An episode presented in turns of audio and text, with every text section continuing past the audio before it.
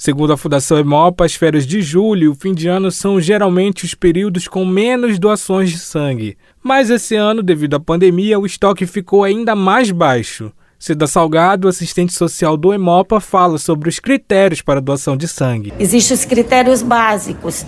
Tem que estar bem de saúde, idade entre 16 até 69 anos, só que 16 e 17 o responsável tem que ir junto para autorizar, peso a partir de 50 quilos, alimentado normalmente, portando um documento de identidade original. Aqui vai passar por uma avaliação bem criteriosa. A mobilização de parceiros e voluntários ajuda com que o número de doadores aumente. Segundo a coordenação da campanha, o movimento do fim de semana foi o dobro do normal de um dia comum. Shedson Costa é diretor pedagógico de uma escola técnica da área de saúde. Costa criou uma iniciativa que ajuda na mobilização e fala sobre a importância de ensinar isso para os alunos. O diferencial é a questão trabalhar a humanização, trabalhar a questão da empatia pelo próximo. Então, nossos alunos eles saem com esse peso a mais para o mercado de trabalho, com esse diferencial, se importar pelo próximo, pela vida, da importância da doação de sangue. O Hemocentro do Pará atende tanto a Rede SUS